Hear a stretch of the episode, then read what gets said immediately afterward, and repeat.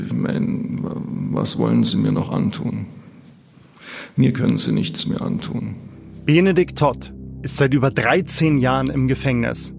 Das sind fast 5000 Tage und weit mehr als 100.000 Stunden. Tatsächlich bin ich wirklich aufgeregt wie seit Ewigkeiten nicht mehr vor diesem Interview. Es ist mein erstes Mal im Gefängnis. Das Wetter an diesem Tag ist schön, doch ab der ersten Sekunde in der äußeren Passauer Straße 90 in Straubing vergessen. Ich ziehe eine Nummer, werde aufgerufen und bekomme einen Schlüssel zu einem Schließfach. Hier müssen mein Handy, der Geldbeutel, Kaugummis und selbst mein Cap hinein. Danach geht es zum Sicherheitscheck und schließlich ein Stockwerk tiefer in einen weiteren Warteraum. Hier sitze ich jetzt mit ein paar nervösen Müttern, Ehefrauen, Freundinnen, Familienmitgliedern.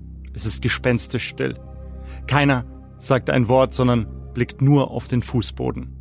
Gegenüber meines Platzes klebt ein Zettel, auf dem steht, das Kaugummi kauen und Bonbon lutschen ist verboten. Dann werde ich abgeholt. Wir gehen vorbei am normalen Besucherbereich. Mehrere Beamte sitzen hier an Bildschirmen und überwachen jeden Winkel. Einer ihrer Kollegen bringt mich mit seinem eineinhalb Kilo schweren Schlüssel in Raum Nummer 16. Ein kleines Zimmer mit Tisch und Stühlen. Ja, der Raum ist videoüberwacht. Wenn irgendwas ist, du kannst die Alarmglocke entweder hier oben oder hier herunten. Mhm. Und ansonsten in einer Stunde kehren wir dann wieder. Vielen Dank. Die Tür, aus der ich gekommen bin, wird verschlossen. Die zweite gegenüber aufgeschlossen. Ein paar Minuten später wird Benedikt Todd gebracht. Die Tür bleibt da eh offen, Freundlich stellt er sich vor und lächelt. Schön, dass das hinkaut hat. Und wir beginnen. Nach der Stunde werden wir pünktlich von Beamten unterbrochen. Und hat mich sehr gefreut. Ebenfalls. Cool. Dankeschön. Ciao. Die Türen gehen auf und jeder verschwindet wieder in seine Welt. Meine bietet an diesem Tag noch Sonnenschein, ein Eis und einen Abend mit meiner Frau und unserer gemeinsamen Tochter. Ganz im Gegensatz zur Welt von Benedikt Todd. Vom Alltag her, vom Oberflächlichen bist du ja durchgetaktet. Ähm, also es ist eine ganz rigide Routine, die hier herrscht. Die Türen gehen auf die Minute genau, gehen sie auf in der Früh. Es wird durchgezählt, äh, man geht in die Arbeit, man kommt von der Arbeit. Also da kann man wirklich die Uhren danach stellen. Also im Grunde genommen braucht man hier drin auch keine Uhr. Ähm, das ist so ein äußeres Skelett das dem Delinquenten gegeben werden soll. So heißt es, dass er sich dann wieder an eine Struktur gewöhnt. Dabei ist diese Struktur eigentlich das, was innerlich zerstört, weil die komplette Selbstständigkeit natürlich auch abhanden gerät. Also ich kann mir kaum vorstellen, dass jemand, der so etwas jahrelang mitgemacht hat, dann plötzlich äh, freihändig durch die Welt gehen soll und mündiger Bürger sein soll, das dann tatsächlich auch schafft. Aber das ist dann halt diese äußere Routine, die natürlich alles zusammenhält. Und auch vergiftet natürlich. Also zumindest sehe ich das so. Für viele Leute mag das wichtig sein, äh, dass einem genau gesagt wird, wann man was zu essen hat, wann man was zu trinken hat. Äh, und es wird einem im Grunde genommen alles abgenommen. Alles, was äh, von Bedeutung wäre, Mensch zu sein. Aber es hält natürlich physisch zusammen soweit und trägt durch den Tag. Darf man sagen, dass man einen verurteilten Mörder sympathisch findet? Ich tue es jetzt einfach, weil ich mich mit ihm wie mit einem Kumpel unterhalten habe. Und obwohl uns im wahrsten Sinne des Wortes Welten trennen, war es ein echt gutes Gespräch, bei dem ich geistig ganz schnell meine kleinen Problemchen komplett vergesse und für nichtig erkläre. Denn man merkt, die bisherigen 13 Jahre hinter Gittern haben Spuren hinterlassen. Ich glaube nicht, dass mich das jetzt noch weiter zerstören könnte, als es das eh schon getan hat. Natürlich bin ich ein viel kälterer Mensch, wie als der, der wie der, der eingesperrt wurde. Ähm, also ich weiß nicht, was ich äh, gemacht haben würde aus der Perspektive des verhafteten Benedikt Todd, wenn ich gesehen hätte, was noch auf mich zukommt. Weil la Gaudi war das alles nicht. Obwohl er fit aussieht, vielleicht ein bisschen blass ist, aber körperlich in gutem Zustand. Aber man merkt schnell, er wirkt gebrochen, hilflos. Es ist im Endeffekt ja so mittlerweile, dass ich ja weiß, dass ich eine Rolle zu spielen habe. Hier drin habe ich eine Rolle zu spielen. Ich habe die Rolle des, des Sträflings ja nicht angenommen. Das ist nicht meine Rolle. Ich, ich, beziehungsweise das ist meine Rolle, das bin nicht ich. Also ich kann da schon noch differenzieren, dass ich da irgendein Bild abgebe in der Öffentlichkeit, das ich aber nicht bin. Ich habe damit nichts zu tun. Ich frage nach Hoffnung, nach der Möglichkeit eines neuen Prozesses. Hoffnung ist für mich, also grenzt mindestens an Selbstbetrug. Ich freue mich, wenn es gut läuft und wenn es nicht gut läuft, dann versuche ich mich auch zu freuen. Fertig. Ich meine, ich habe keine Alternative, das ist das Schöne an der Sache. Ich kann mir da nicht zu viel Gedanken machen. Sollte Benedikt Todd ein neues Verfahren bekommen? Die Antwort und das Schlussfazit jetzt im letzten Teil. Gong 96.3 Mordsgeschichten. Die größten Fälle der Münchner Kriminalgeschichte. Ich bin verurteilt für einen Mord, den ich nicht begangen habe. Mein Name ist Benedikt Todd. Ich bin mittlerweile 44 Jahre alt und habe davon die letzten über 13 Jahre in bayerischer Haft verbringen dürfen und bin inhaftiert für den Mord an meiner Tante Charlotte Böhringer. Selbstverständlich sind wir ein Rechtsstaat und wir können auch stolz sein auf das, was äh, unser Rechtsstaat an äh, Regularien aufweist. Aber jeder Rechtsstaat lebt äh, von den Protagonisten, die die Regularien umzusetzen haben. Und da funktioniert es manchmal, manchmal halt nicht. Und in diesem Fall ist aus meiner Perspektive jedenfalls Deutliches auf der Strecke geblieben. Aktuell kämpft Verteidiger Peter Witting um eine neue Wiederaufnahme. Zum zweiten Mal. Doch die Chance auf einen neuen Prozess ist da. Ich würde das dem Benze wünschen. Ich würde es ihm von Herzen wünschen, weil ich äh, nach wie vor der festen Überzeugung bin, soweit man als Verteidiger überhaupt überzeugt sein darf von etwas, ähm, dass er nicht hätte verurteilt werden dürfen. Das Urteil ist so nicht zu rechtfertigen.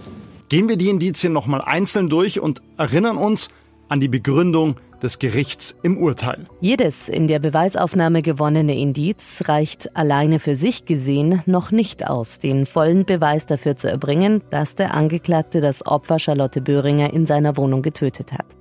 Allerdings erbringt die Gesamtschau aller Indizien diesen Beweis. 14 Indizien sind im Urteil vermerkt. Und tatsächlich sind mindestens sechs dieser Gesamtschau, wenn überhaupt, Entlastungsindizien. Die Schuhspuren am Tatort zum Beispiel könnten Benedikt Todd, wenn dann überhaupt, entlasten. Belasten aber definitiv nicht. Gleiches gilt für die Spur am Glas in der Spülmaschine. Und auch, dass Benze Linkshänder ist, die Tat allerdings mit der rechten Hand ausgeübt wurde, ist wohl kaum ein Belastungsindiz. Klar, kann er trotzdem die Tat ausgeführt haben, aber ein Indiz für die Täterschaft ist es nicht.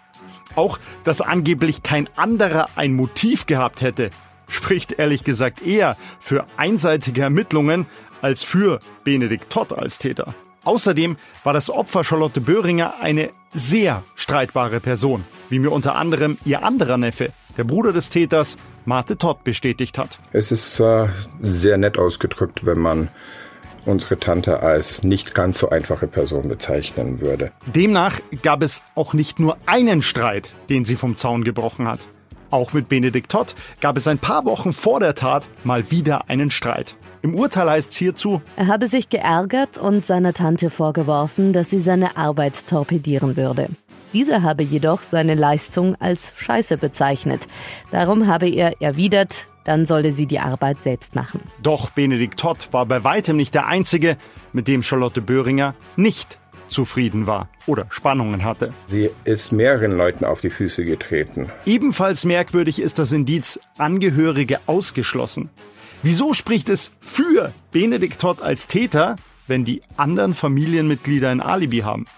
Auch dieses Indiz klingt eher nach einer komplett einseitigen Ermittlung als nach einem offenen Blick der Polizei in alle Richtungen.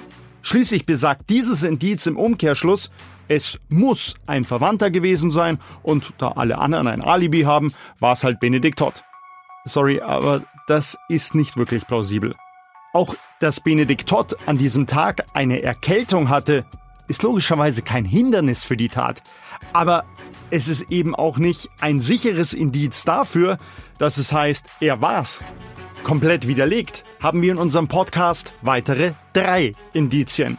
Das angebliche Tatmotiv von Benedikt Todd ist keines, auch wenn das Gericht damals im Urteil schrieb, mit der Tötung der Tante konnte er auch die Gefahr bannen, dass die Ausbildungslüge, das Scheitern im Studium und der massive Vertrauensbruch gegenüber dem Umfeld und der Tante offenbart werden würden und dies seine finanziellen Aussichten zerstören würde. Ohne die Tötung würde sein Ausbildungsbetrug zwangsläufig bekannt werden. Allerdings hat das Gericht wohl einfach weggehört, als der Steuerberater glaubhaft ausführte, dass Charlotte Böhringer bereits ein halbes Jahr vor der Tat Bescheid wusste. Auch die Spuren am Sakko und im Büro wurden fehlerhaft genommen, sind also absolut entkräftet. Was also spricht wirklich für Benedikt Todd als Täter?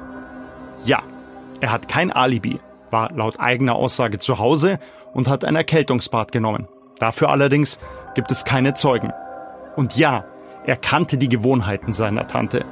Diese kannten allerdings auch viele andere. Und dann wären da noch drei Indizien, bei denen jeder von euch sich selbst seine Gedanken machen kann. Da wäre zum einen das Thema Bargeld. Benedikt Todd hatte bei seiner Verhaftung unter anderem drei 500-Euro-Scheine dabei. Ermittler und Gericht gehen davon aus, dass Benedikt Todd das Geld bei seinem Opfer, seiner Tante, mitgenommen hat, als er diese ermordete. Er selbst hingegen sagt, er hat einen großen Teil von seiner Tante bekommen. Ich habe meine Tante am Sonntag, den 14. Mai, auf deren Wunsch zum letzten Mal aufgesucht und auch zum letzten Mal gesehen. Am Dienstag zuvor war der sogenannte Reifenstreit. Am 11. war ich kurz an der Tankstelle. Die Tante hat mich angesprochen, sie hat gefragt, ob ich mich wegen des Streits beruhigt hätte. Ich solle mich jedenfalls nicht so haben. So kam es dazu, dass ich dann am 14. bei ihr erschienen bin. Wann genau weiß ich nicht, vielleicht am frühen Nachmittag. Ich habe geklingelt, sie war gut drauf. Sie hat mich in der ihr eigenen Art direkt angesprochen. Ich sei so fett geworden, ich sei so aufgegangen. Dieser Spruch hat mir nicht gefallen. Hintergrund war, dass ihr Vorwurf in der Sache zutraf. Ich hatte Ostern 2005 eine Bandscheibenoperation. Ich habe auch danach das Rauchen reduziert. In der Reha-Zeit sollte ich keinen Sport treiben. Ich habe ihr gesagt, ich sei schon dabei, mir ein Rennrad zu besorgen. Sie fragte nach, was das koste. Ich äußerte sinngemäß, dass es Minimum 1000 Euro sein würden. Sie reagierte damit, dass sie das ausgeben würde. Ich habe wieder abgewiegelt, anders als es dargestellt wird, war meine Tante nämlich durchaus großzügig.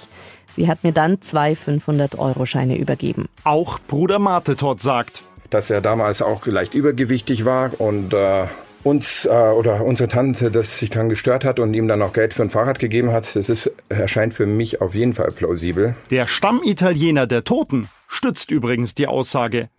Böhringer habe zu ihm gesagt, es wäre besser, wenn der Beni öfters zu dir ginge als zu McDonalds, der ist zu dick. Auch die Aussage eines Freundes, der zu jener Zeit die Rückgabe seines geborgten Fahrrades angemahnt hat, ist ein Hinweis dafür, dass Benedikt wirklich ein Rad kaufen wollte. Auch wenn das Gericht dies für fernliegend hält. Zudem galt Benedikt Todd laut seinem Bruder als Ach Mensch, möglichst wenig Kartenzahlungen äh, übers Konto laufen lassen, sondern bar zu haben. Und auch die Spuren deuten eher auf Benedikts Version hin. Im Gerichtsurteil steht nämlich, auf zwei 500-Euro-Scheinen, die beim Angeklagten sichergestellt wurden, konnte DNA des Opfers nachgewiesen werden. Das wiederum würde genau der Summe entsprechen, die Benedikt Todd von der Tante bekommen haben soll. Auch die Tatsache, dass der später verurteilte Mörder das Geld bei der Zeugenbefragung dabei hatte, obwohl er durchaus damit rechnen musste, durchsucht zu werden, spricht wohl eher für ihn. Zudem sagt sein Bruder, hätte Benze das Geld wirklich seiner Tante geklaut, wäre da deutlich mehr gewesen. Ja, wir haben nachweisen können, dass die, äh, dass unsere Tante äh, sehr wohl äh, sowohl Privatentnahmen aus der Kasse gemacht hat, die im Kassenbuch eben aufgezählt waren, als auch sich Geld äh, vom Schalter in der Bank geholt hat. Und der Verbleib des Geldes ist alles ungeklärt und es war deutlich mehr Geld und es war auch deutlich schon vor Monaten und immer wieder hat sie Geld abgehoben und äh, der, deren Verbleib ungeklärt ist. Ein weiteres Mysterium sind drei Zeitungen. Tagtäglich bekam Charlotte Böhringer nämlich aktuelle Ausgaben an ihre Tür gehängt. So auch am Morgen nach der Tat. Doch diese sind im Lauf des Vormittags verschwunden, sodass es eben so aussah, als wäre Charlotte Böhringer noch am Leben gewesen und hätte die Zeitungen mit in die Wohnung genommen. Für Ermittlungsleiter Josef Wilfling ist klar, der Täter hat die Zeitungen gestohlen, um so das Finden des Opfers hinauszuzögern. Als die Leiche dann aufgefunden wurde, von ihm, vom Neffen, am Abend natürlich, war die Frage für uns, wer hat diese Zeitungen weggenommen? Sie waren ja nicht in der Wohnung. Wer hat die Zeitungen weggenommen, die eigentlich verhindert haben, dass wir die Leiche schon früher finden? Und dann finden wir diese Zeitungen bei ihm in der Wohnung. Eine Süddeutsche, eine Abendzeitung, eine Bildzeitung. Doch ob es wirklich diese sind, ist fraglich. Ja, sie stammen aus der Parkgarage, das kann man unter anderem aufgrund der Stadtteilausgabe zweifelsfrei bestimmen. Allerdings hat Benedikt Todd ebenso ausgesagt, er habe sich die Zeitungen am Morgen aus dem Shop in der Parkgarage genommen, so wie er es des Öfteren getan hat. Im Urteil heißt es sogar, bei einer isolierten Betrachtung der Unterlagen stünde für jede Zeitung zumindest ein Exemplar zur Verfügung, dessen Verbleib ungeklärt ist, sodass es von den Exemplaren her möglich gewesen wäre, dass er sich diese drei Zeitungen aus dem Shop ausgeliehen hat. Er hatte also die Zeitungen, die äh, dort fehlten. Da gibt's keinen Zweifel. Richtig, Ermittlungsleiter Wilfling. Nur waren es die Zeitungen aus dem Shop oder die an der Türe der Tante? Und die viel entscheidendere Frage, warum sollte Benedikt Todd das Auffinden verzögern wollen? Vielleicht ja, weil er die Tatwaffe und die blutige Kleidung entsorgen wollte.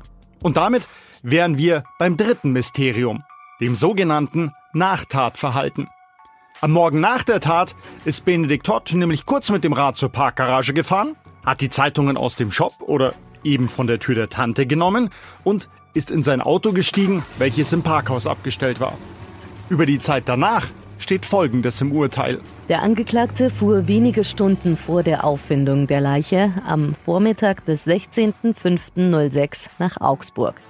Er gibt an, er habe dort seinen besten Freund besuchen wollen. Der Angeklagte nimmt dann aber, als er sich schon in Augsburg befindet, davon Abstand, den Besuch durchzuführen. Er informiert niemanden von dieser Fahrt. Auch in der Vernehmung verschweigt er diese Fahrt nach Augsburg zunächst. Die Fahrt ist mit der gegebenen Begründung an sich und den besonderen Begleitumständen nicht plausibel. Die Fahrt ließe sich allerdings zwanglos erklären, wenn es für den Angeklagten einen Anlass gab, eine Überlandfahrt anzutreten um auf dieser Tatmittel ohne realistische Chance der Auffindung durch die Ermittlungsbehörden zu beseitigen. Auch Ermittlungsleiter Josef Wilfling sagt, wir gehen davon aus, dass er auf dem Weg dorthin irgendwo das Tatwerkzeug entsorgt hat. Dieser Punkt ist ehrlich gesagt für mich das einzig starke Indiz, das für den Täter Benedikt Todd spricht. Allerdings schreibt das Gericht wiederum diesem Indiz, wenn überhaupt, eine kleine Nebenrolle zu. Indizien kann man immer so oder so begründen. Und jedes Indiz für sich kann durchaus eine andere Erklärung auch zulassen. Es kommt auf die Gesamtschau an, auf die geschlossene Indizienkette, auf die Gesamtschau, wie fügen die sich ineinander. Und das ist in dem Fall so schlüssig, wie ich es noch nie in einem anderen Indizienfall erlebt habe. Sagt zumindest der Ermittlungsleiter. Aber ich weiß nicht, wie es euch geht. Drei. Kein Alibi, kannte die Gewohnheiten und das Nachtatverhalten. Von 14 sind für mich, wenn überhaupt, überzeugend. Also das ist keine Kette, das ist, wenn überhaupt, ein kleiner Anhänger. Und was bringt der wiederum ohne Kette? Auf jeden Fall ist es alles andere als klar und definitiv nicht, wie es im Urteil heißt. Alle diese Indizien weisen unmittelbar auf den festgestellten Geschehensablauf hin und schließen sich wie ein Ring um diesen. Die Kammer ist sich bewusst, dass es sich dabei nicht um einen zwingenden Schluss handelt, aber die Indizien lassen wegen ihrer großen Zahl und ihrer Geschlossenheit einen Zweifel an der Richtigkeit der getroffenen Feststellung nicht mehr zu. Kommen wir zurück zu unserer Ursprungsfrage. Ist Benedikt Todd der Täter oder nur ein weiteres Opfer? Beziehungsweise durfte Benedikt Todd überhaupt verurteilt werden? Meine Antwort hat sich im Lauf dieses Podcasts immer klarer herauskristallisiert. Polizei und Gericht wollten keinen Mord aufklären, sondern einen Täter finden. Je häufiger ich dieses Urteil lese, umso größer werden von Mal zu Mal die Zweifel. Also zum Beispiel habe ich kurz vor Ende dieses letzten Teils schon wieder eine Aussage des Gerichts gefunden, die so sehr zeigt, dass es Benedikt Todd gar nicht gewesen sein kann. Der wahrscheinlichste Todeszeitpunkt von Charlotte Böhringer liegt bei 17 Uhr. Der 90-prozentige Streubereich liege allerdings zwischen 15 und 23 Uhr. Bei zusammenfassender Beurteilung sei daher festzustellen, dass ein Todeszeitpunkt zwischen 18.15 Uhr und 19 Uhr gut in Frage komme. Ein Todeszeitpunkt nach 19 Uhr sei nicht ausschließbar, werde aber unwahrscheinlicher. Das Motto hierbei ist doch klar ersichtlich. Was nicht passt, wird passend gemacht. Koste es, was es wolle. In diesem Fall eben 13 plus x Jahre im Leben eines Benedikt Todd. Warum kannst du es nicht gewesen sein? Warum sollten unsere Hörer dir glauben? Wir sprechen hier von meiner Tante, mit der ich aufgewachsen bin. Es ist, es ist meine nicht nur zweite Mutter, sondern wie eine Mutter gewesen. Ich liebte diese Frau oder ich liebe diese Frau immer und ganz egal, was da war. Ähm, das Schlimmstmögliche ist, so jemanden selbst zu töten. Allein dieses auszusprechen tut mir weh. Und bis zum heutigen Tag ist es übrigens auch sehr schmerzhaft, Mörder bezeichnet zu werden, weil das ein hässliches Wort ist. Aber das ist der Grund, warum ich es nicht gewesen sein kann, weil ich die Frau geliebt habe. Also für mich ist das der einzige Grund, das ganze Technische, dass ich nicht da gewesen sein kann oder dass meine, dass meine Handydaten was anderes gesagt haben. Äh, das ist für mich alles rein technisch. Das ist alles marginal. Das soll, das, das, das sollte den Polizisten interessieren. Das sollte den Juristen interessieren. Aber das ist, äh, für mich ist das vollkommen ohne Belang. Wo war jetzt mein Handy eingeloggt? Wo könnte ich gewesen sein? Ja, das ist alles festgestellt worden. Das hat alles nichts zur Sache getan. Das war alles irrelevant und ist unter den Tisch geschoben worden. Äh, und für mich ist das tatsächlich auch irrelevant. Und das ist eine tolle Frage. Warum kann ich es nicht gewesen sein? Ja, weil ich sie geliebt habe.